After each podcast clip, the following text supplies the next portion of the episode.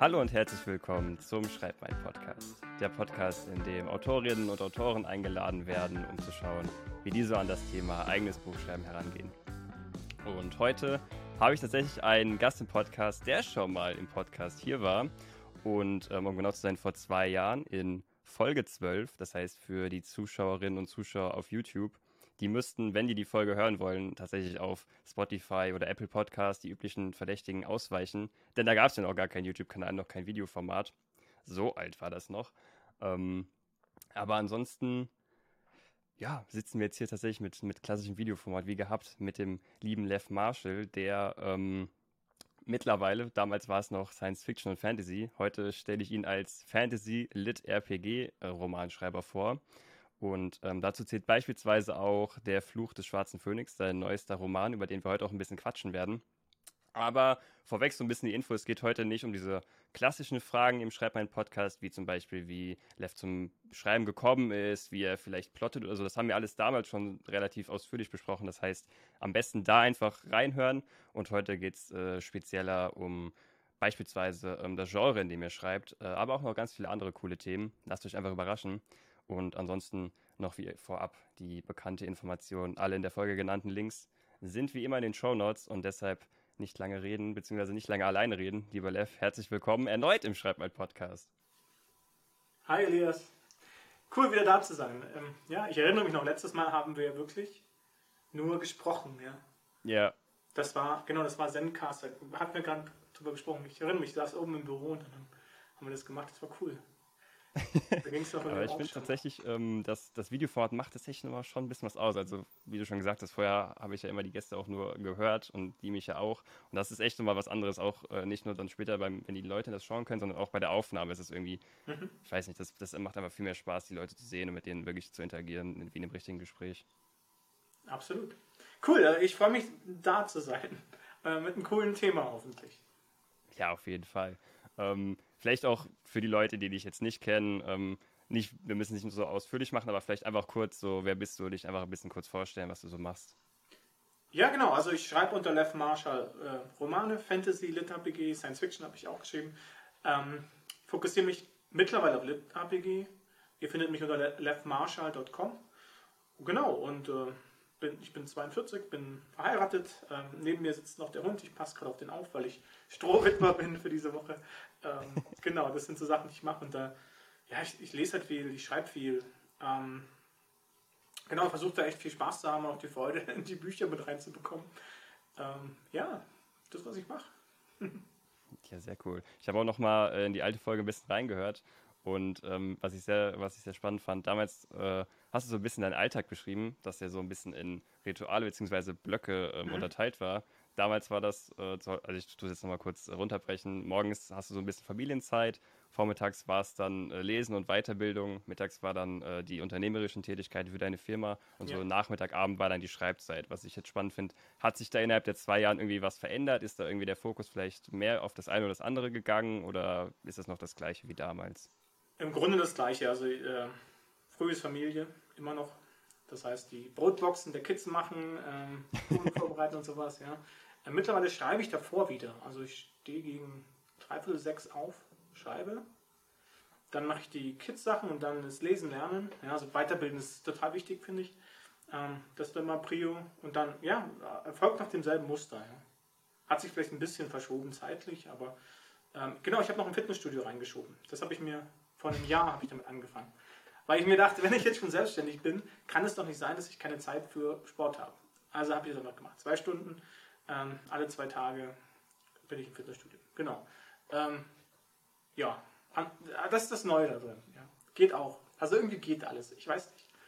Ähm, Wahrscheinlich werden jetzt einige denken, wie soll das möglich sein? Da hat der Mann 48 Stunden am Tag. also richtig cool, dass das einfach, dass du das irgendwie so strukturiert hast und irgendwie alles dann trotzdem noch unter einem Hut bekommst. Ja, ich, ähm, ich hatte jetzt sogar ein Unternehmenscoaching ja, für ein halbes Jahr die mich als Unternehmer gecoacht hat, also für meinen anderen Bereich und auch für das Schreiben aber. Hm. Und ähm, sie hat immer gesagt, äh, ich stimme zu, also es ist wirklich der Fokus. Also worauf ich meinen Fokus lege, das, das funktioniert letztendlich und das klappt. Und jetzt ist die Frage, wie setze ich es um?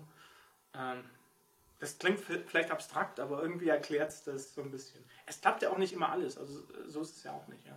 Ich ärgere mich mhm. schon, wenn irgendwas nicht klappt oder ich mal nicht zum Sport konnte oder irgendwas aufpoppt. Das passiert aber, naja.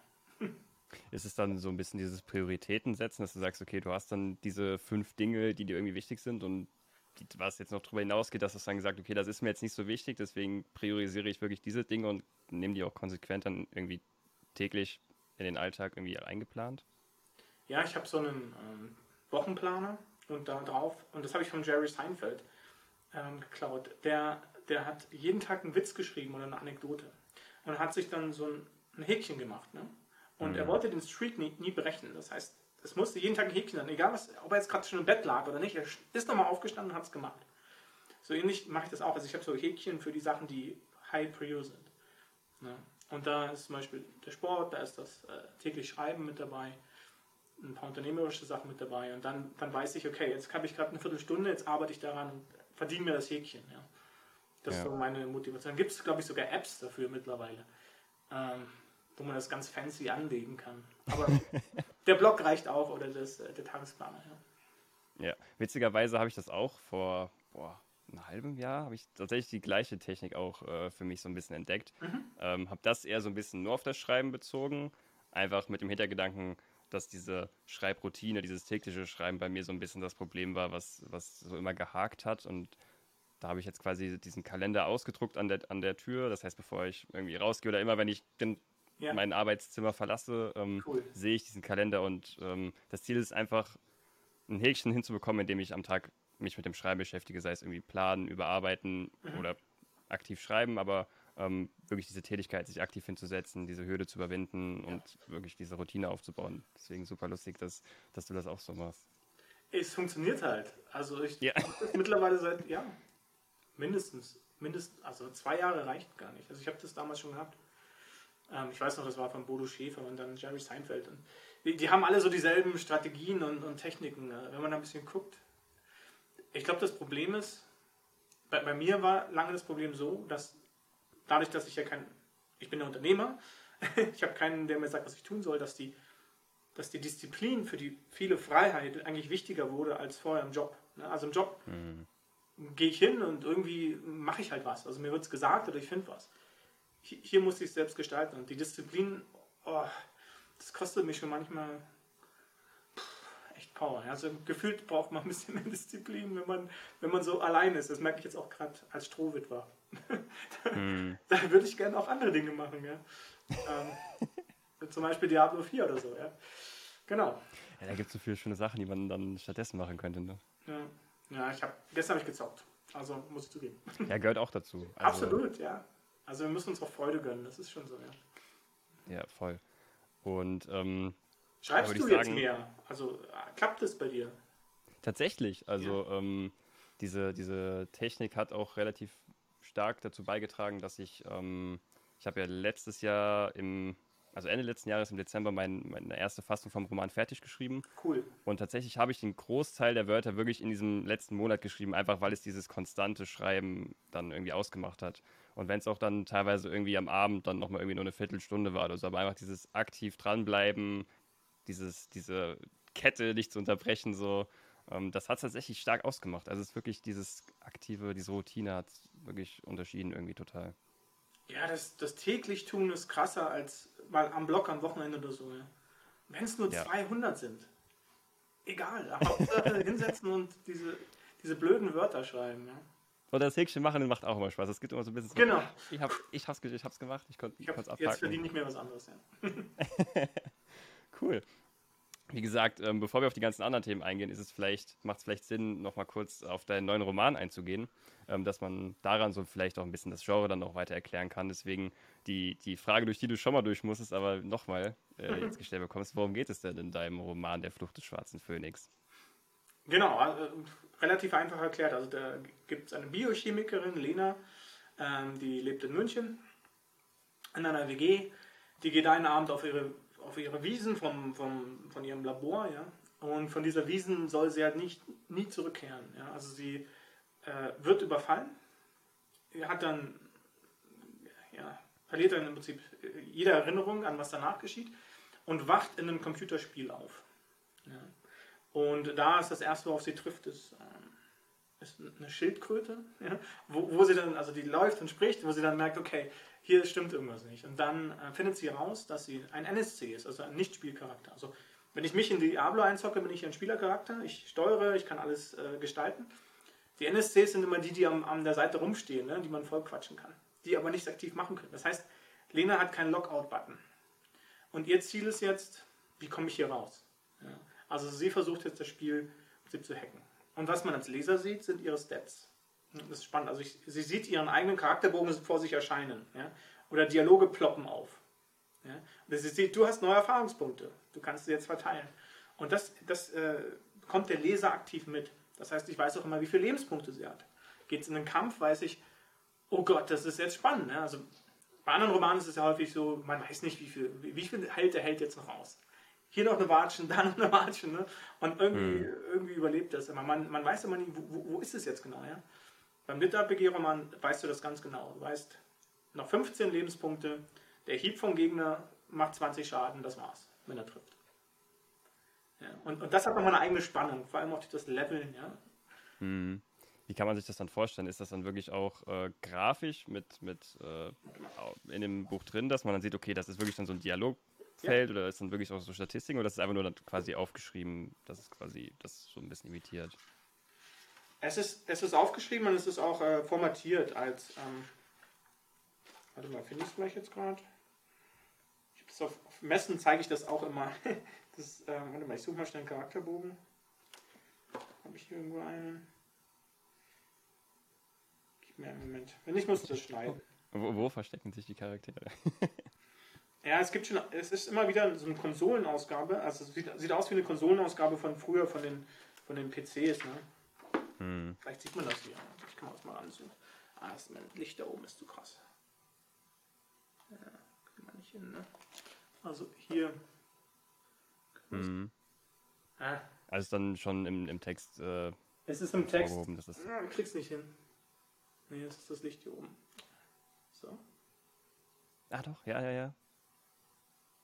Also für Leute, die jetzt das Videoformat sehen, man kann es ein bisschen erkennen, aber ich könnte, würde vorschlagen, wir packen es einfach in den Instagram-Post äh, noch mit rein. Das heißt, wenn, wenn man das ja. genauer sehen will, ähm, gerne auf Instagram bei Schreibmeint ähm, den Post anschauen. Da seht ihr das dann nochmal. Ich muss mir das erstmal notieren, damit ich es nicht vergesse. ähm, ja, aber schon mal interessant zu sehen, dass es dann nicht nur in Textform quasi reingeschrieben ist, sondern wirklich auch so von der Formatierung dann hervorgehoben wird. Ja, es gibt dann andere Bücher, da sind dann, ist das als Stats nochmal so mit Ach, drin. Krass. Ja. Okay, ja, das sieht man schon besser, ja. Das ist aber selten. Das sind, das sind ganz wenige, weil, weil es ändert sich wirklich viel gerade wenn ein Charakter levelt und so, das ist dann wichtig, einfach nur Track. Also da steht dann zum Beispiel, Lena erhält neues Level in Pilz sammeln, ja? Level 3 mhm. und so weiter. Die Ausgaben kommen dann, oder Lena verliert äh, Lebensenergie. Ja? Sieht ja. aus wie, wie beim alten Computerspiel, so eine, so eine Konsolenausgabe. Ja. Wenn du dir das so vorstellen kannst. Ja? So ist das eingebaut und das ist so das typische Vorgehen. Ja? Also auch vor allem diese, äh, diese Grafik, die du gerade gesehen hast, das ist, das ist wirklich selten. Mhm. Also auch ich in glaube, dem das, ja. das ist auch, ähm, wenn man jetzt nochmal so ein bisschen versuchen will, dieses Genre irgendwie zu definieren. Ich glaube, diese Thematik mit dem, den Videospielen, äh, an diese Videospielthematik ranzugehen, ist, glaube ich, der beste Vergleich, weil es ja so ein bisschen dieses Interface ähm, versucht ähm, darzustellen. Natürlich jetzt auch schwierig in der Podcast-Folge zu schauen, okay, wie nerdy können wir hier reden und was müssen wir alles erklären, aber wir versuchen es so gut wie es geht zu erklären. Ähm, Einfach an dich jetzt mal die, nochmal die Frage, so ein bisschen dieses Lit-RPG-Genre irgendwie so ein bisschen als Definition. Was unterscheidet das vielleicht von irgendwie klassischem Fantasy oder sowas? Mhm. Das Spannende ist, dass. Ähm, also Lit-RPG hat zwei Ansätze. Fangen fang wir so an. Der, der erste ist typischerweise, eine Person geht in ein Spiel über sowas wie einen VR-Pod, also Virtual Reality. Ne? Ähm, ist halt so, so connected, dass man dass alle Schmerzen empfunden werden, dass man sterben kann. Das sind so die typischen Setups. Und wichtig ist, die Person weiß immer, dass sie in einem Spiel ist. Immer. Also der Protagonist weiß, ich bin in einem Spiel und hat dann ein Thema, also er will raus, will leveln, der Mächtigste werden, gibt es verschiedene Sachen. Äh, gibt sogar Haare mit APGs. Habe ich letztens gesehen. Ähm, und das zweite ist, die Welt verändert sich. Also es gibt einen Super-GAU, Aliens kommen, irgendwas passiert in der Natur sodass ähm, im, im Grunde sowas wie Magie in die Welt kommt und wir unseren, oder die, die Handelnden im Prinzip Skill-Level bekommen oder Charakterbögen, die sie dann skillen können. Ja? Das sind so zwei Strömungen, oder würde sagen so zwei Hauptströmungen im Lit-RPG. Und ich bin eher so Fan von jemand ist im Spiel und ähm, weiß das auch, ist aber in der echten Welt auch noch vorhanden. Also es gibt so dieses mhm. Parallelwelten-Setup.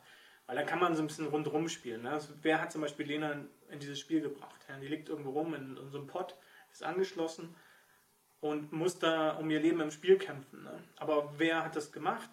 Ähm, und das ergibt nochmal ja, eine schöne zweite Dimension ähm, rundherum. Ja. Okay, also es gibt dieses klassische System, wenn man das jetzt aus äh, Rollenspielen von, von Videospielen kennt, die, die, die, die Figuren werden dann zu diesen Spielercharakteren und die haben Level, die haben Lebenspunkte, also diese mhm. klassischen Statistiken, die man hat. Es gibt ja. irgendwie Erfahrungspunkte, die gesammelt werden. Ähm, das ist natürlich jetzt so ein bisschen die, die spannende Frage, die ich mir dann äh, vorab gestellt habe. Das sind ja so diese Aspekte, die diese Rollenspiele so interessant machen, dass du diese Entscheidungsfreiheit hast, in Rollenspielen zu entscheiden, okay, ja. ich gehe jetzt als nächstes dahin und mache die Quest und äh, ich rüste das Schwert aus, weil das irgendwie bessere Statistiken hat als das Schwert.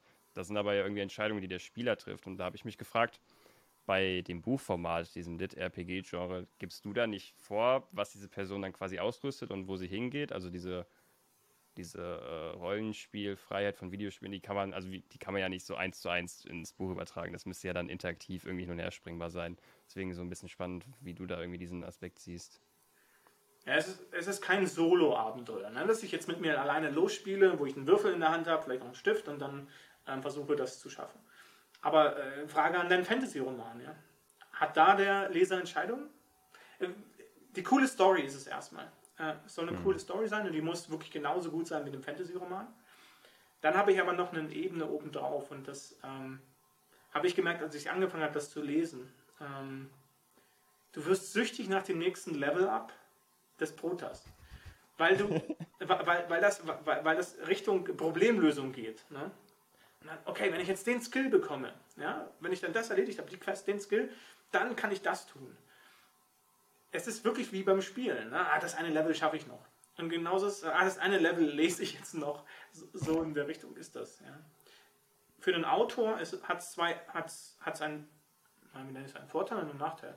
Der Nachteil ist, du brauchst nochmal extremes Worldbuilding obendrauf, weil du im Prinzip ein Spiel designst. Also du musst diese Mechaniken ähm, da reinbringen. Du musst mitrechnen. Also beim Editieren oder Lektorat, das war uff, anstrengend, dass man sich nicht irgendwo verrechnet hat. Wie viel Lebensenergie hat sie jetzt hier genau noch? Okay, passt das alles noch? Ne? Level. Hammer, das wird richtig, das ist, wird richtig komplex. Und im aktuellen Buch äh, ist es sogar so, dass ich ähm, auch Worldbuilding, also Base-Building mache, also eine Art Strategiespiel im Prinzip ist da drin. Mhm. Und ähm, jetzt muss ich im Prinzip die ganzen Statistiken, die Rohstoffe und so weiter, die, die, die Gebäudelevel muss ich mithalten. Und da habe ich mal ein Excel-Sheet nebenbei, wo das mit dabei ist. Ja. Der Vorteil ist ganz einfach, der Leser ist mitgezogen, also mit jedem Level ab. Diese zusätzliche Ebene aus meiner Sicht macht, macht süchtig und bietet dem Autor immer eine Möglichkeit, die Story, ich will nicht sagen, wenn sie an der Stelle lahm ist, mache ich ein Level ab. Ja. Aber könnte man tun. Damit sieht man, die Story geht voran. Ne? Mhm. Was, was du sonst durch, ähm, ja, durch Erkenntnisse, durch Plot-Twists oder ähnliches erreicht, kannst du hier mit solchen Mitteln cool, cool lösen. Ja? Eine spezielle Fähigkeit erlangt. Oder das wird alles wichtig. Ne? Und das macht extrem Spaß. Ähm, ja. Ja, da habe ich auch gerade drüber nachgedacht, ähm, was du gerade erwähnt hast. Dass in, in klassischen Romanen eher so dieses, okay, die, die, die, die Figur braucht irgendwie eine neue Erkenntnis, um das Problem zu lösen. Und hier ist es eher so, okay, die Figur braucht vielleicht dann, um das Problem zu lösen, eine bestimmte neue Fähigkeit, die sie nach einem Levelaufstieg bekommt. Und das weiß die Figur vielleicht dann auch und sie arbeitet dann irgendwie darauf hin. Aber das, also prinzipiell ist das so, wenn man es so nebeneinander steht, ja eigentlich die gleiche Ausgangslage. Aber dieses äh, Lit-RPG-Genre nutzt dann diese Spielmechaniken von Videospielen, um diese diese Handlung so ein bisschen voranzubringen. Genau. Genau so ist es. Und was, was aber häufig. Das Genre ist halt so besetzt, dass ähm, die Spielmechanik im Vordergrund steht. Ja. Mhm. Was ich daran Aber ich finde, das verliert dadurch auch an Qualität. Also was ich versuche, ist wirklich einen Roman zu schreiben mit, mit Protagonist, der sich wandelt, der Need und Want hat, der durch eine Transformation geht, wo, wo die Story einfach auch packend ist. Ja, also es gibt literarische Romane, da geht es wirklich nur um die Werte, da passiert gar nichts. Mhm. Es ist manchmal gruselig, aber trotzdem ist genau das, was die Leute wollen, ja, ähm, was auch die Leser wollen. Ich finde halt noch, auch für den Einstieg gerade, wenn man es noch nicht gekannt hat, so wie du sagst, hätte ich, also was ich mache, auf jeden Fall hochqualitative Romane, die das Genre abdecken. Da sieht man in meinen Amazon-Rezensionen, einer sagt, hey, ungewöhnlich für das Genre, ja, der, der, es geht tief in den Charakter. Ja. Und dem mhm. anderen, der andere sagt dann, okay, geile Geschichte, aber ich gebe trotzdem nur vier Sterne, weil irgendwas fehlt. Und ich weiß auch was und das ist, ich gehe nicht ganz so tief rein. Das kommt im zweiten Band, den schreibe ich gerade. Aber zum Einstieg erstmal ganz sanft. Wie funktioniert das? Ja? Wie, so, so, dass halt jeder auch mitkommt. Das, das, mhm. Das Feedback bekomme ich auch gerade in der Lovely Books Leserunde, die äh, gerade voll im Gang ist. Funktioniert total gut. Sind, also viele sind gar keine Gamer, aber finde es total cool. Ja? Echt das, verrückt, das, weil äh, wir haben, ich habe ja mit dir vorher schon kurz drüber gequatscht. Ich kannte das Genre ja auch vorher gar nicht. Ich habe das so ein bisschen durch, durch dich und deinen Instagram-Auftritt so, äh, mhm. also die ersten Berührungspunkte mit gehabt. Cool. Und ähm, deswegen ist es auch so total die neue Welt und ich versuche mich da so jetzt so, das so nachzuvollziehen, okay, warum, also nicht im abwertenden Sinne, warum lesen das Leute oder also was, was ist so dieser Reiz an dem Genre und so. Weil ich bin natürlich auch irgendwo äh, Gamer und spiele gerne Rollenspiele. Mhm. Und deswegen denke ich auch halt so, ja, dieser Aspekt, dieses Leveln und so, das macht ja total Spaß. Aber ich frage mich dann, das ist auch, was ich eben schon so ein bisschen angekratzt habe, äh, dieses, das ist ja dieses, okay, ich, ich kriege diese Level-Ups und ich entscheide dann, was ich damit skill und so und diese, dieses, okay, ich baue mir irgendwie meinen mein Charakter zusammen, das fällt ja theoretisch in diesem Format vom Buch weg, aber du hast ja dann eben auch gesagt, okay, deswegen hast du auch so ein bisschen diese Story mehr im Vordergrund und die Mechaniken sind nicht so dieser Superfokus. Natürlich wichtig für das Genre, logischerweise, aber dass da trotzdem auch so eine interessante Story dahinter ist, die dich auch äh, äh, mitzieht und spannend ist und wo man weiterlesen will. Ja. Die Mechanik geht schon tief, auch bei mir, aber sie ist nicht ausgeweitet. Also das, mhm. Das baue ich jetzt mittlerweile auf, weil ich halt sehe, dass es die Leute auch verlangen. Also die finden die Story gut und dann, okay, jetzt aber noch tiefer und im zweiten Band geht es dann richtig zur Sache. Ja. Wie gesagt, die Excel-Sheets wachsen. Ähm, am, Ende, am Ende hat man ein ganzes Spiel irgendwie designt, ja, also zumindest die Mechaniken. Also so, dass es für ein Buch funktioniert. Ich mache das immer Story getrieben. Also ich bin kein Worldbuilder, der sagt, ich baue jetzt alles und dann schreibe ich dann eine Story mhm. rein. Eher umgedreht. Was macht Sinn für die Story? Und manchmal treibt mich die Story auch in Richtung, wo ich denke, okay, das muss ich jetzt auch entwickeln. Ähm, was natürlich auch Spaß macht. Ja. Genau. Ja, aber auch ein total spannender Punkt, an den ich auch jetzt vorher im, in der Recherche gar nicht drüber nachgedacht habe. Mit diesen, man, man erstellt ja wirklich schon fast, wie du schon gesagt hast, so eigene Spielmechaniken oder irgendwie Spielregeln. Das heißt irgendwie so dieses da gibt es auch wirklich Berufszweige und Studiengänge, dieses Game Design, wirklich, wo ja. es darum geht, irgendwie diese Mechaniken sich zu überlegen. Da habe ich überhaupt nicht dran gedacht, dass man das ja sich auch, klar kann man natürlich auch Inspirationen von anderen Spielen ziehen oder sowas, aber prinzipiell muss man da sich ja schon auch dann noch zusätzlich Gedanken drüber machen zu Worldbuilding, zu Storyplan. Das ist ja super, super viel Mehraufwand, den man dann hat, oder? Ja, absolut. Ist wirklich viel Mehraufwand. Die einfache Entscheidung ist ja schon mal, wie wird gewürfelt? Also was passiert? Wer, wer ähm, wer trifft Entscheidungen, ne? wie trifft das Spiel Entscheidungen, sodass das durchweg konsistent ist. Wie kann ich lange neue Skills erlangen? So. Also so, in der Welt habe ich es bei mir so gemacht, und das finde ich genial, wie der, also, hat mich aber auch inspiriert, ich habe ein anderes Buch gelesen, wo das ähnlich war. Und zwar die Handlungen des, des Spielers, also NSC oder, oder SC, können neue Skills erzeugen, die es in der Welt noch nicht gab. Ja. Mhm. Und ähm, das macht Lena zum Beispiel auch. Und äh, aber basierend auf ihrem Hintergrund. Also das, das ist jetzt nicht irgendwie aus der, aus der Luft gegriffen und das ärgert mich bei vielen ähm, anderen Romanen ist es häufig, nicht häufig, aber es ist manchmal aus der Luft gegriffen. Wenn man denkt, oh, kommt schon, ja. Ein bisschen mehr, ein bisschen mehr Vorarbeit, ein bisschen mehr Story würde mich freuen. Ne? Ähm, genau, aber es gibt auch gute. Also ich lese zum Beispiel gerade äh, das hier. Ähm, oh great, I was reincarnated as a farmer. Ähm, das ist cool. Und man muss es, man muss es aber auf Englisch lesen. Also ich lese nur noch auf Englisch, ich lese nur noch die Originale ähm, mhm. von den Titeln, weil wie gesagt die Übersetzungen sind häufig nicht so gut. Ja. Also wenn ihr sowas in die Finger bekommt, lest lieber das Original, das ist gut geschrieben. Das, äh, ich habe vorher, warte mal, ich habe noch eins da. Ich habe vorher das angefangen, He Who Fights with Monsters. Und ähm, mhm. da habe ich auch die erste Seite meiner Autorengruppe, warte mal, müsste das sein, ich habe die glaube ich markiert irgendwo. Ja. Ich habe sie angefangen zu lesen, ah, das sieht man wieder nicht. Ah, das ist das Papier. Aber hier sind Markierungen dran, ja, vielleicht sieht man das ein bisschen. Mhm. Kamera zoom mal. Kamera tut deinen Job. jetzt. Ja. Ah doch, es wird scharf. Für alle Leute, die das Video sehen, jetzt sieht man es. genau. Und äh, das habe ich in meiner Autorengruppe geschickt. Dann habe ich, hab ich auch aufgehört, das Buch zu lesen. Weil, weil es einfach schwer zu lesen ist. Also, nennen wir was, was, was, was, head, head, head, was. Wenn da kein Verb kommt, nichts, ja, denke ich mir, mhm. wer hat das editiert? Und dann Wortwiederholung ja, ohne Ende. Und das finde ich schade, weil das Ding ist echt, das, das äh, hat, glaube ich, neun Teile oder so.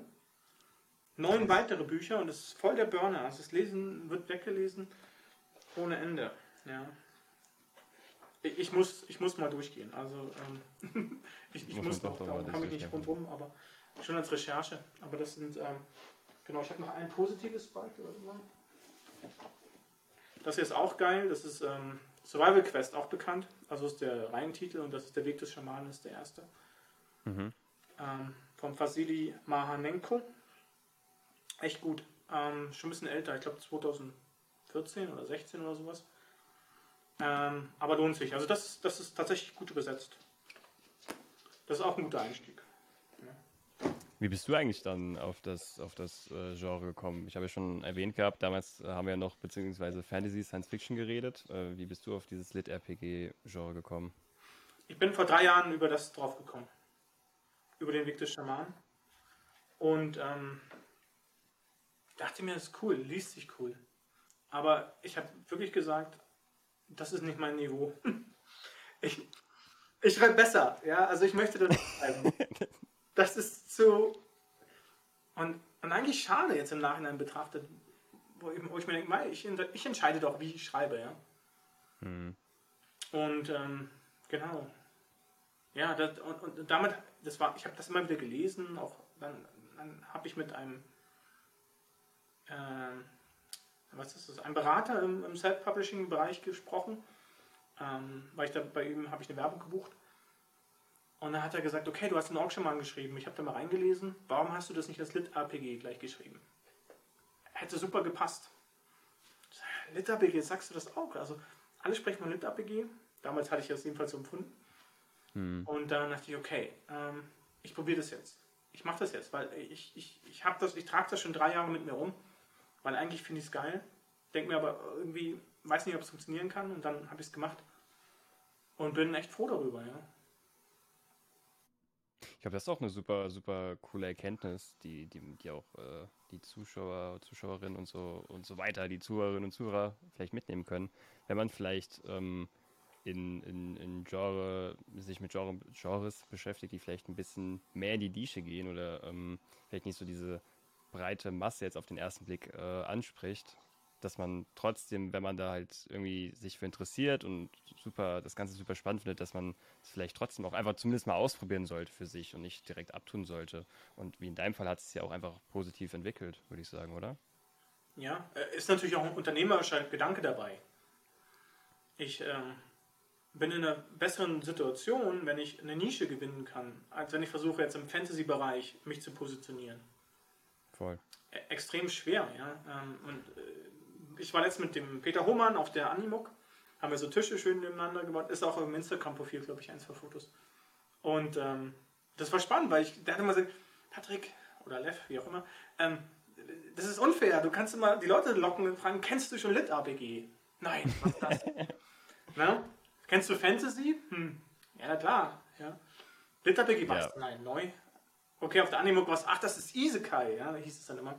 Ähm, Isekai ist, äh, ich glaube, im, im Manga-Bereich relativ ähnlich mit, mit dem Gedanken, dass jemand in, eine, in so eine mhm. Dungeon-Welt gezogen wird. Ja. Genau, also es gibt es auch in anderen Bereichen. Isekai zum Beispiel ist eins. Ja, aber das ist, glaube ich, auch ein super spannender Punkt, den du gerade gesagt hast, dass Nischen, ähm, wenn man, glaube ich, sein Buch in, auf gewisse Nischen herunterbrechen kann und es dafür trotzdem offizielle Genre-Kategorien bei den äh, Buchveröffentlichungsplattformen gibt. Ich glaube, das ist schon mal ein gutes Zeichen, wenn man sich danach so ein bisschen richtet. Aber ich glaube, wenn man das spezifizieren kann, dann hat man eine viel spitzere Zielgruppe oder eine viel ähm, kleinere ähm, Zielgruppe, die man targetiert ansprechen kann, als wenn man jetzt breit in, ich schreibe Fantasy, das ist so, ja gut, ähm, schwierig da jetzt die, die Bubble so gezielt anzusprechen, aber wenn du sagst, okay, ich schreibe Lit, APG und das kann man auch wirklich als Kategorie auswählen, das heißt, Leute können spezifisch auf diesen Plattformen nach diesem Genre suchen, dann ist es da viel leichter, glaube ich, einfach dann auch gefunden zu werden. Ja, das, das ist das eine und das andere ist, und das ist bei Fantasy äh, so der Punkt, dass vieles, also, also worum geht's? Ich glaube, Kategorien brauchen oder haben obligatorische Szenen. Das heißt, die Leser verlangen in einem Buch dieser Kategorie, was auch immer die Kategorie ist, eine ganz spezifische Szenenabfolge oder äh, Szenen, die da sein müssen. Ja? Ein Thriller mhm. irgendwie der Bösewicht ne? oder die, dass du die Leiche siehst am Anfang, was auch immer. Ja? Ähm, genauso ist es bei Fantasy und genauso ist es auch bei LitterBG. Also ich weiß bei LitterBG, was rein muss. Da muss ähm, die Charakterstellung rein, da muss der Held rein, der gefangen wird, das muss man irgendwie mitbekommen. Ja? Da muss der, der Endkampf oder der Endboss mit drin sein zum Beispiel. Ähm, solche Sachen, ja. Also die, was, sind, was sind die obligatorischen Szenen meines Genres?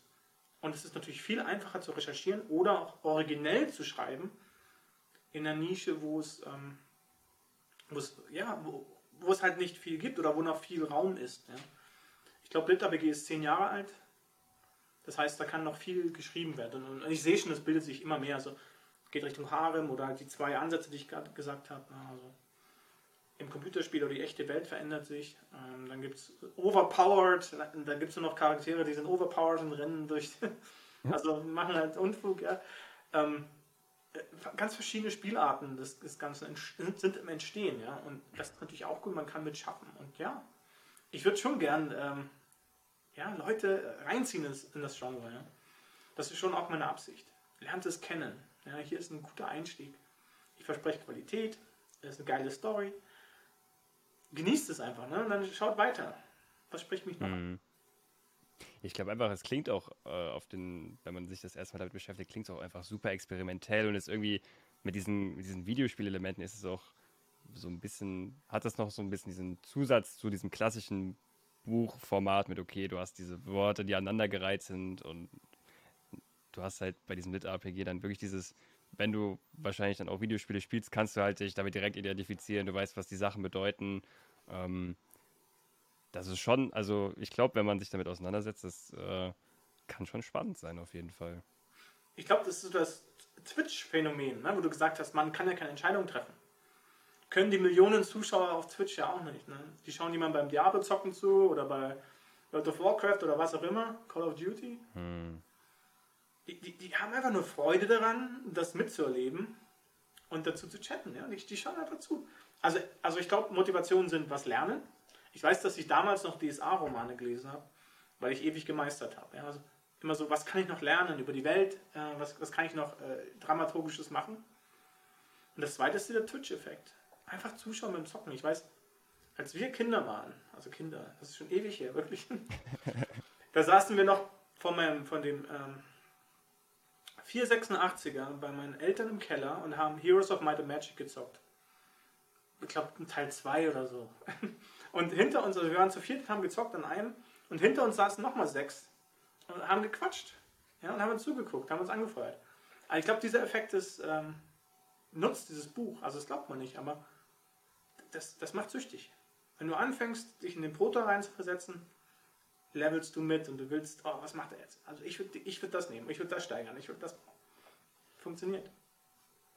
Ich glaube, das, das ist, glaube ich, ein richtig guter Vergleich, den du jetzt äh, gezogen hast mit diesem mit diesem Twitch und man schaut anderen dabei zu, wie die Videospiele spielen, weil das, das habe ich auf jeden Fall auch schon erlebt. Das habe ich, da kann ich auf jeden Fall auch äh, ähm, mich reinversetzen. Und das hat man natürlich auch mit Kumpels irgendwie schon mal gemacht.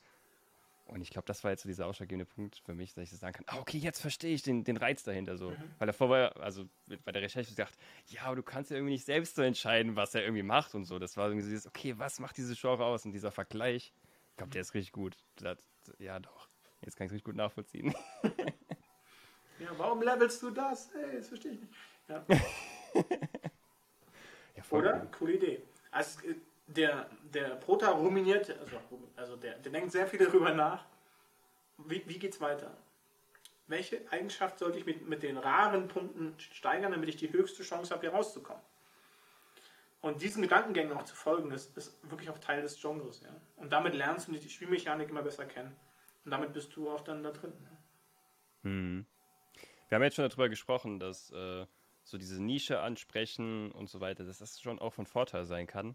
Und ähm, um so ein bisschen auf das nächste Thema ähm, überzuleiten, ganz äh, aggressiv. Ja.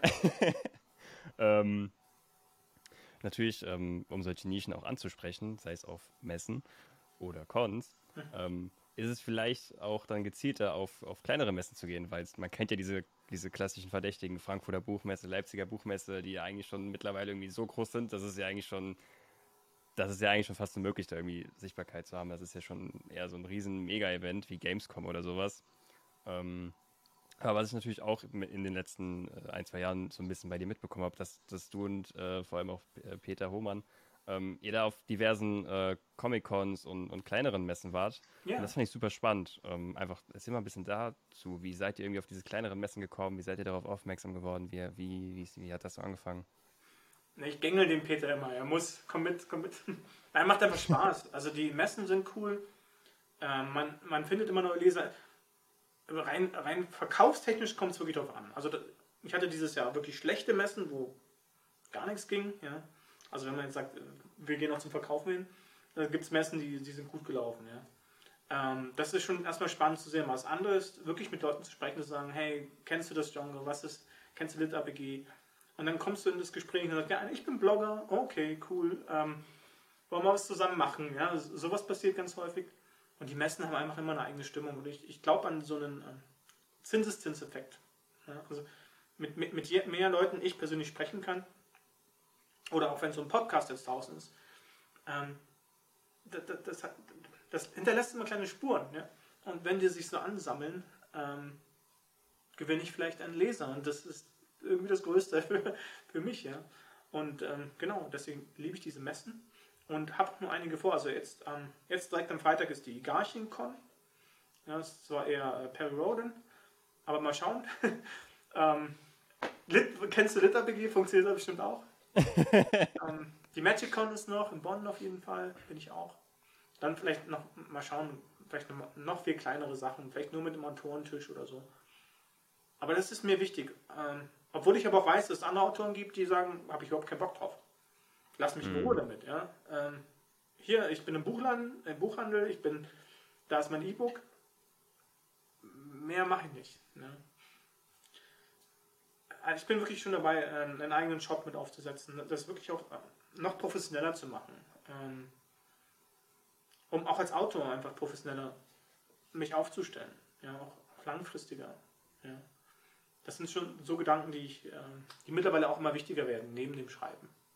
Mhm. Aber es ist ja auch spannend, äh, einfach zu hören, dass man auch gezielt nicht nur bezüglich Nische und Zielgruppe auch dann überlegt, noch einen Schritt weiter geht und sagt, okay, diese spezielle Zielgruppe, die man so ein bisschen eingrenzen kann, vielleicht geht die ja auch auf spezielle Messen, wie jetzt in deinem mhm. Fall diese Comic-Cons, die ja dann auch trotzdem äh, relativ regelmäßig sind anscheinend, aber einfach dieses Bewusstsein für sich als Autor zu schaffen, dass es nicht nur die Frankfurter Leipziger Buchmesse, Buch Berlin gibt, sondern auch vielleicht für mein spezielleres Genre irgendwie spezielle Messen, wo du dann auch dir sicher sein kannst, okay, da sind auch wahrscheinlich ja diese Leute, die ich mit diesem speziellen Genre ansprechen will.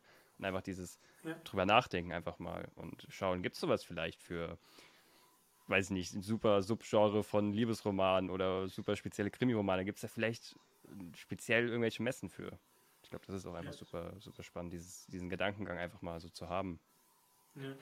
Ja, ich, ich gehe sogar noch weiter. Also im, mein Kopf, meine Vision ist schon, auch mal selber eine Lit-APG-Messe aufzustellen.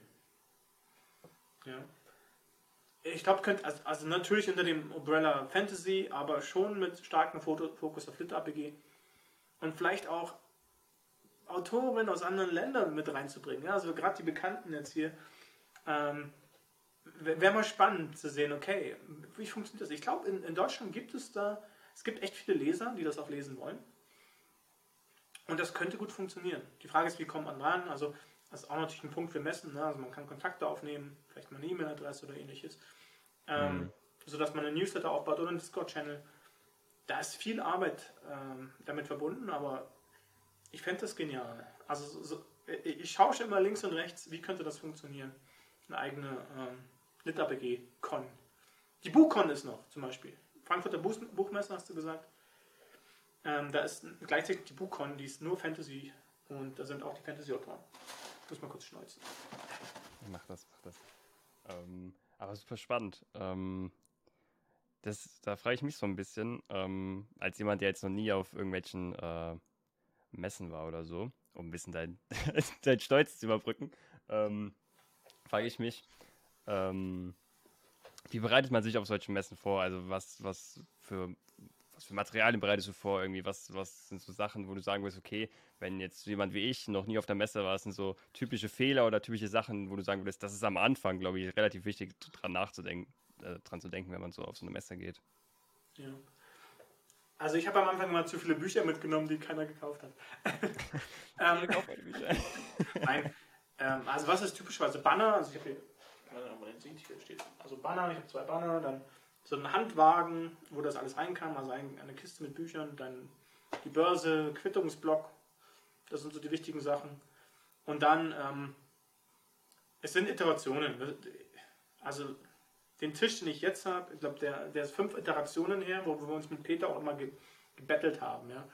Er hatte dann noch so eine kleine Karten dazu, äh, Visitenkarten. Da habe ich gesagt, nein, bei mir gibt es keine Visitenkarten, bei mir gibt es dann so Faltpläne zu den Büchern. Ne? Und dann ist da meine Adresse Und da ist die Ingame-Karte mit dabei. Ne? Und dann, dann fängst du so an zu betteln. Ja?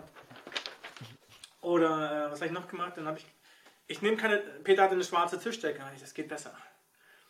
Dann, dann habe ich äh, meine, äh, eine andere vom, vom Orten, also vom Ortschamanen, habe ich die Weltkarte genommen.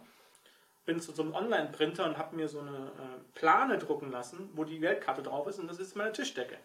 Bei der nächsten Messe war Peter auf einmal auch da und hatte seine Weltkarte auf der Tischdecke. Und ähm, dann hatte Peter aber Buchständer mit seinen Hardcovern an. Ich finde ich geil. Jetzt habe ich auch Buchständer und kann meine Hardcover aufstellen. Ja, also du kannst dich da echt ähm, wirklich auslassen. Wichtig ist, es sollte schon erstmal gut aussehen. Und, und aus meiner Erfahrung macht es einen Unterschied, wie viele Bücher du hast. Mhm. Wenn, du, wenn du mehr Bücher hast, funktioniert es besser. Wenn du noch was Spezielles hast, also das auch wirklich kategorisieren kannst, also in meinem Fall ist es zumindest so, funktioniert es noch besser.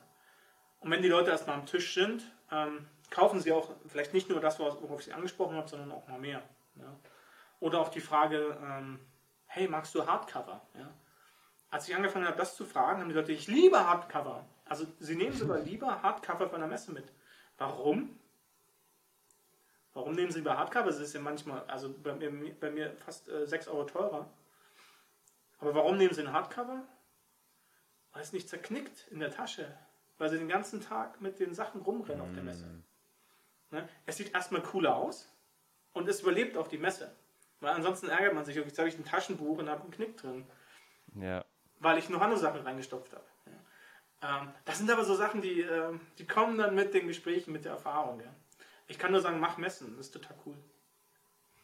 Ja, mega cool. Und vor allem auch, ähm, das, was ich jetzt noch so ein bisschen mitgehört habe, dass es auch super cool ist, einfach mit, mit anderen Autorinnen und Autoren sich zusammenzuschließen, einfach äh, als Einheit, sage ich mal, zu gehen oder als äh, ja. Tischnachbarn. Ähm, sei es, um sich zu übertrumpfen mit den Werbemaßnahmen oder einfach mit jemandem da zu sein, äh, mit dem man da zusammen dann sein kann. Ich glaube, das ist auch ein guter Tipp, sich irgendwie da so zu vernetzen. Ja. Äh, es darf halt, also es darf halt keine, äh, oh, jetzt kauft der bei dem Bücher und bei mir nicht. Weil meine Tochter war letztens mit, ja, und, äh, auf der Anime quasi einen Tag da und dann, Papa, die gehen alle nur zum Peter. Ich so, nein, die gehen nicht alle nur zum Peter. Ne? Ähm, das, das, sieht nur so aus, ja, aber das verteilt sich immer schön. Da, da ist so ein bisschen, na, also alles gut. Ne?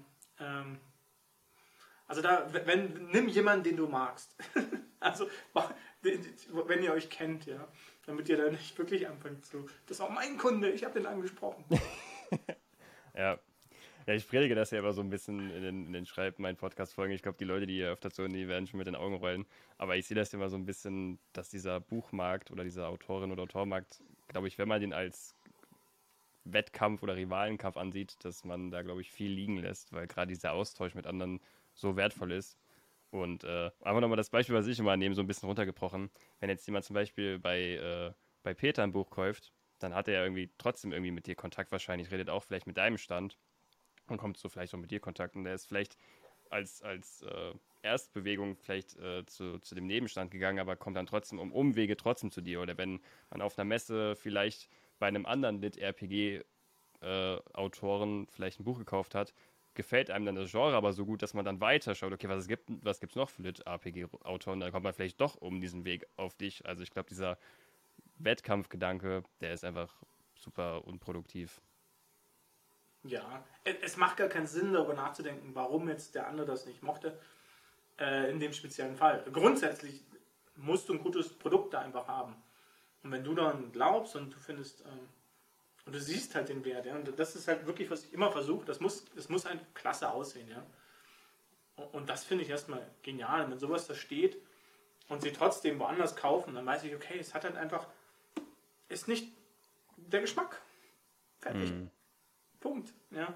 Ähm, jemand anderen gefällt es wieder und gefällt den anderen Sachen nicht. Aber im Endeffekt haben alle, die mit uns gequatscht haben, mit Peter und mir, haben bei mir gekauft und haben bei Peter gekauft. Also, die, die, die, fanden das irgendwie cool, da bei uns mit rumzuschnacken und dann. Ähm, es ist halt auch so ein bisschen äh, die Lockerheit, ein bisschen äh, entspannt, mit den Leuten nochmal quatschen. Also, das, wir haben auch keine Bücher aufgedrängt oder so. Ja? Die konnten einfach kommen mhm. und wir haben, wir haben geredet. Ja? Das hat ihnen schon Spaß gemacht. Ja. Und wir konnten so Bilder machen mit tollen, verkleideten Menschen. ja, voll cool. Ich glaube auch, das ist auch so ein interessanter Punkt, dass man vielleicht messen, klar, da kann man auch potenziell Bücher verkaufen, aber vielleicht das auch eher als Chance sieht, um sich irgendwie mit Leuten auszutauschen, irgendwie mehr ins Gespräch zu kommen und so ein bisschen dieser Autorenmark oder den Autorennamen so ein bisschen zu verbreiten, dass das vielleicht so ein bisschen mehr im Vordergrund steht, als wirklich ja. sagt, okay, ja, Hauptziel der Messe ist, ich will Bücher verkaufen, so, weil das ist ja auch so ein bisschen dieses Persönliche mit den Leuten irgendwie reden und ey, keine Ahnung, erzähl doch mal, was, was wie du gerade gesagt hast, kennst du eigentlich das Genre? Und dann kommt man erst, spricht man erst über das Genre, statt zu sagen, irgendwie, was schreibst du da? Nee, nee, kauf ein Buch, so dass dieses, dieser Austausch vielleicht auf dem Messen auch einfach mehr im Fokus steht. Ja, steht ja. Ähm, und es gibt genug andere Stände, die einfach einen Zoo an Dingen haben, wo du durchgehst wie in einem Shop. Ne?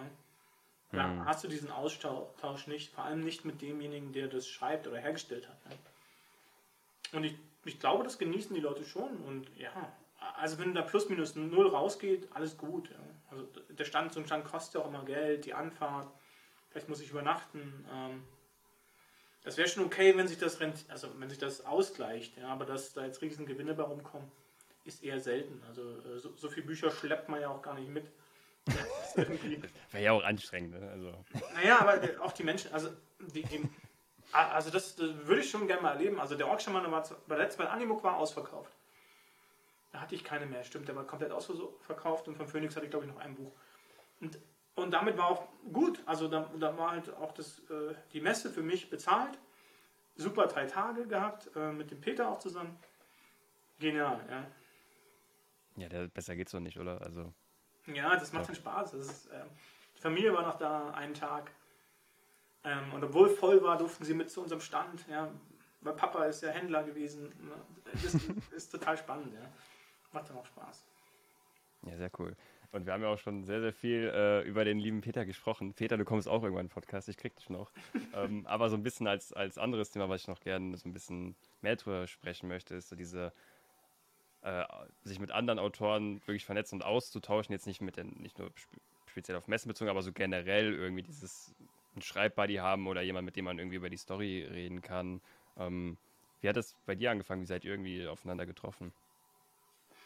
Oh, dem, der Peter, der hat mich versetzt. Was heißt, also, ich habe den über Twitter angeschrieben.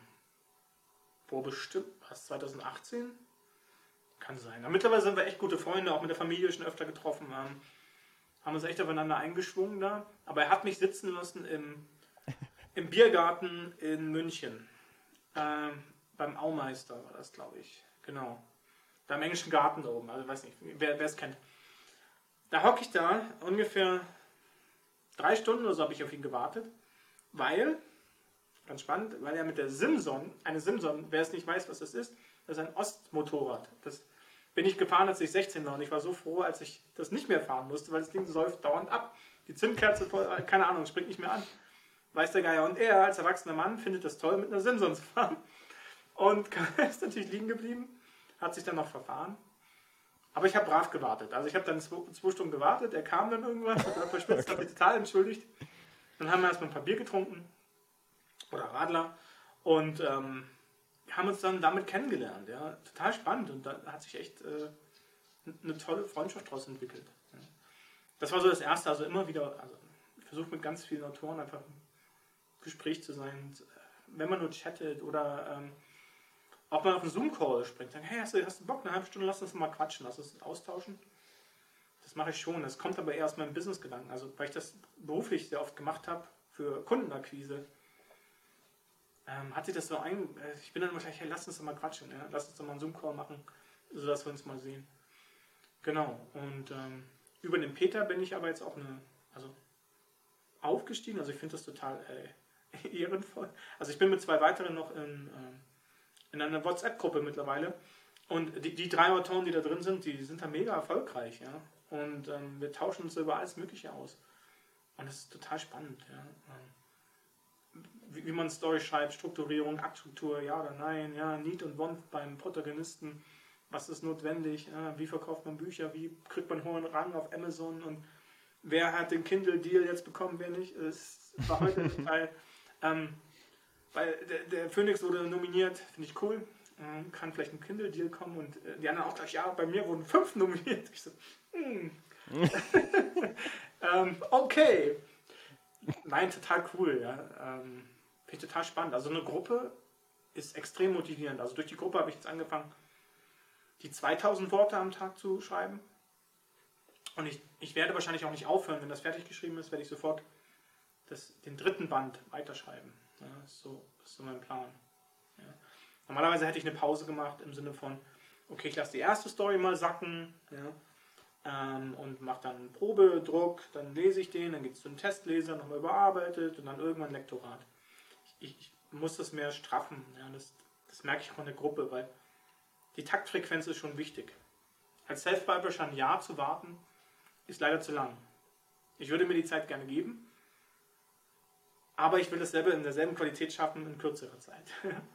das ist jetzt so gerade mein Ziel, einfach durch die Gruppe. Und so Mentoren sind ja extrem hilfreich, weil die bringen dich so über Hürden auch eher im Kopf als, als jetzt am Schreibtisch. Ne? Dass es doch geht, dass, dass vielleicht manche Sachen wirklich nur Glaubenssätze sind, die einfach nicht stimmen. Und das ist echt cool. Ja. Ja, ich habe auch gerade nochmal ähm, über den Satz, den du gerade gesagt hast, nochmal ein bisschen drüber nachgedacht. Ähm, dass dieses von, von, von anderen lernen, vielleicht sind die dann in manchen Bereichen schon weiter als man selbst oder andersrum, dass man dieses gegenseitige, ey, wie machst du das und so, das ist ja auch so ein bisschen dieser Grundgedanke von dem Podcast äh, gewesen und immer noch, dass man von anderen Autorinnen und Autoren mitbekommt, okay, wie, wie machen die das vielleicht in dem und dem Aspekt, dass man da irgendwie was mitnehmen kann.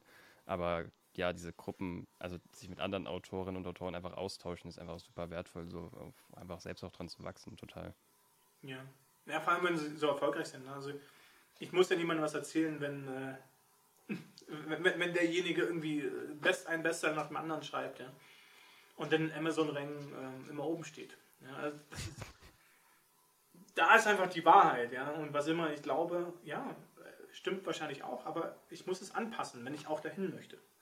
Das ist ja wichtig, ne? Wo will ich hin? Wie will ich mich mhm. darstellen? Wer will ich sein? Also ich werde wahrscheinlich nie auf die drei Monate kommen, was die meisten anstreben oder auch durchziehen. Ja, bis zu 4.000, 8.000 Worte am Tag ja, und dann alle drei Monate publiziert.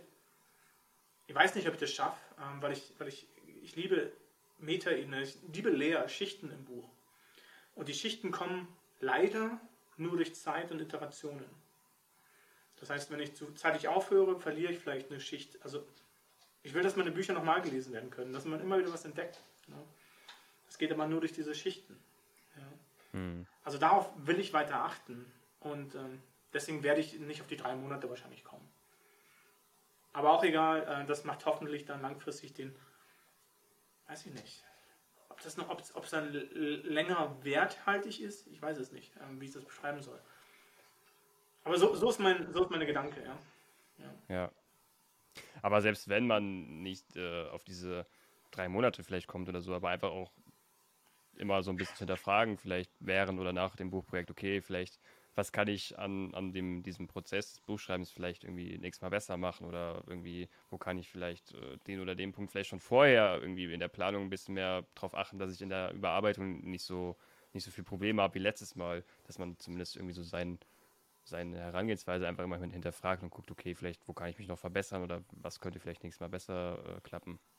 Ja, Na, das haben wir in der Gruppe auch gemacht. Ähm, wie schreibt jeder täglich? Ne? Also was mache ich davor, was mache ich danach? Bei mir festigt sich das wirklich, ich, das erste, was ich immer mache, ist die 2000 Worte vom letzten Tag einmal zu lesen. Mhm. Und äh, dann korrigiere ich meistens kleine Rechtschreibfehler, äh, füge nochmal einen Satz ein, damit es klar wird. Also schon nach einem Tag merkt man, Gott, um Himmels Willen, ähm, da sind so die kleinen Nicklichkeiten drin oder Unklarheiten. Und, und die ich. Damit habe ich was relativ Reines dann schon fertig und, und dann würde ich anfangen, äh, den, die neuen Worte zu schreiben. Ja. Und ähm, dann wäre es noch wichtig, eine Szenenplanung für den nächsten Tag zu haben.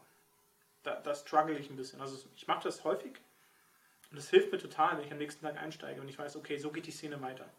Oder so, gehen die mhm. nächsten beiden Szenen weiter. Na, da will ich hin.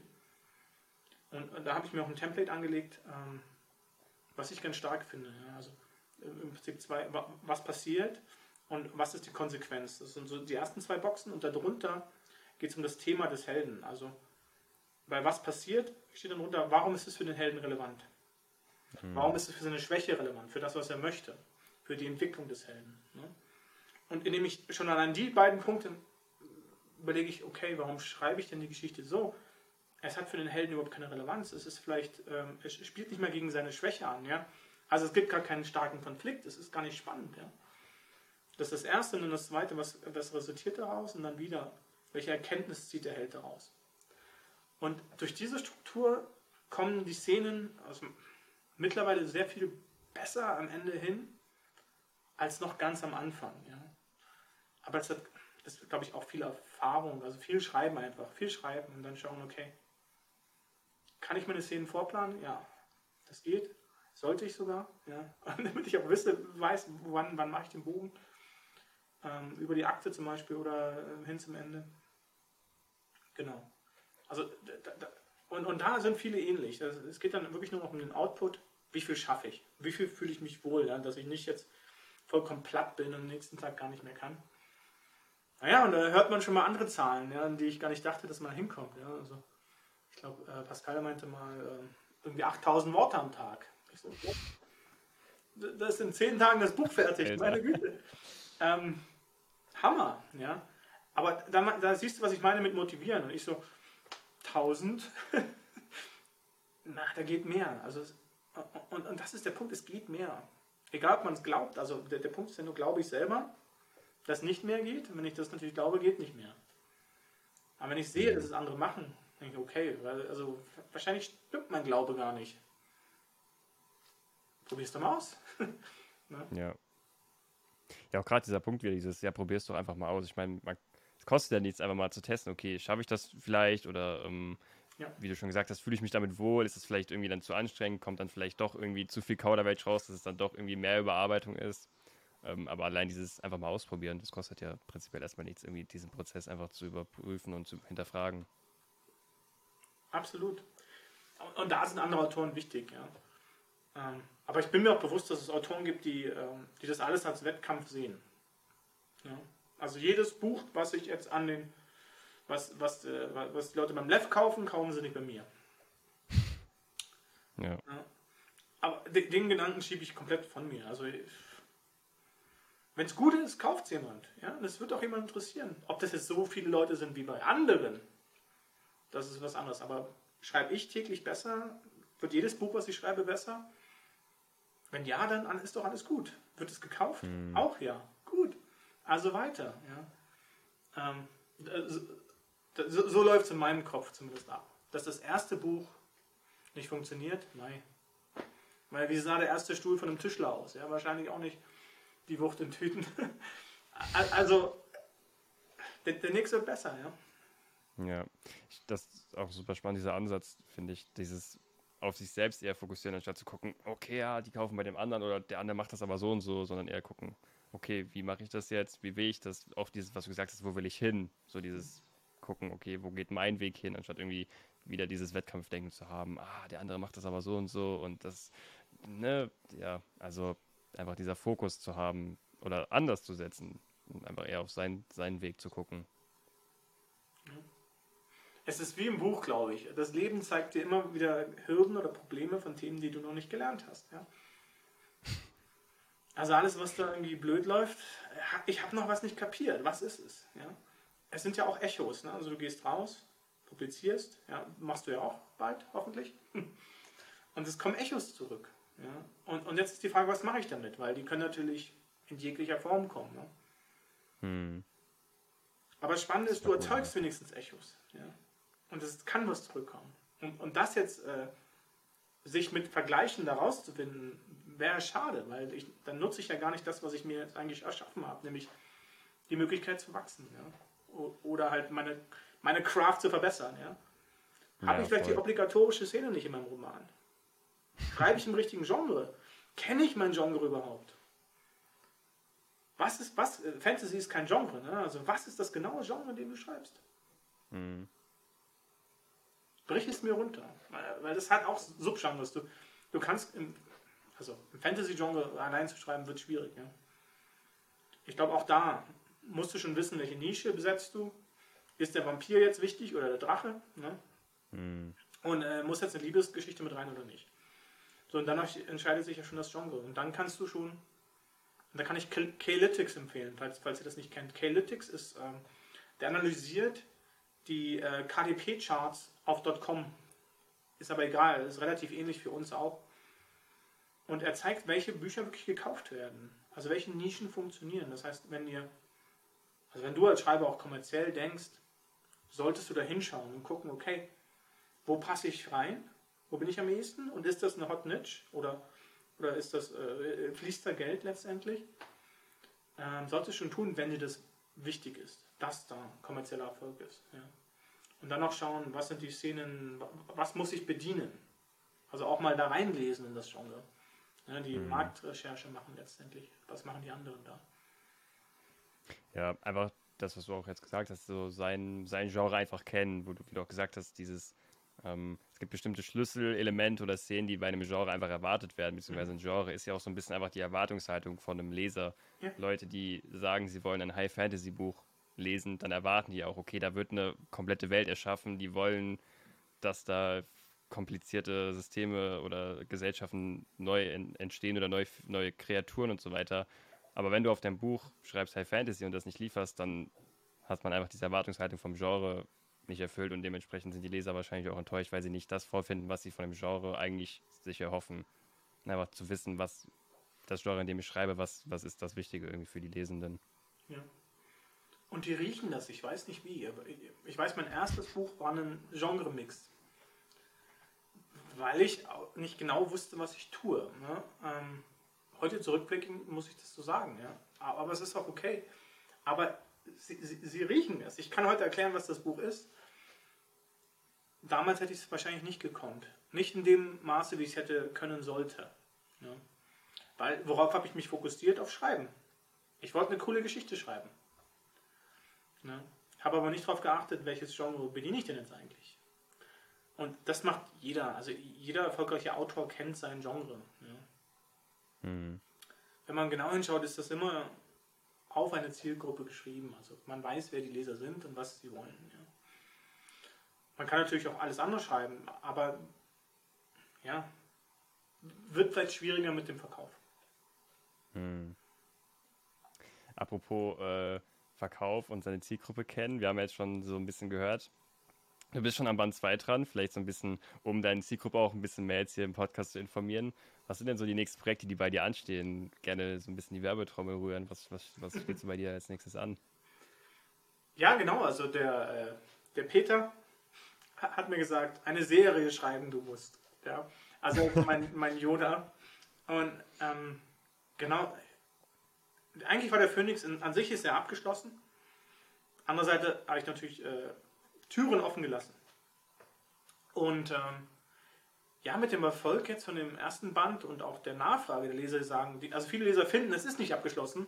Ich, ich habe noch so viele Fragen, ähm, die hätte ich gerne beantwortet Deswegen habe ich weitergeschrieben. Und ähm, jetzt geht es auch Richtung Base Building. Also ähm, im ersten Teil ist es sehr charakterfokussiert. Also stell dir vor, du spielst Diablo und schaust, und schaust jemanden zu, der Diablo spielt.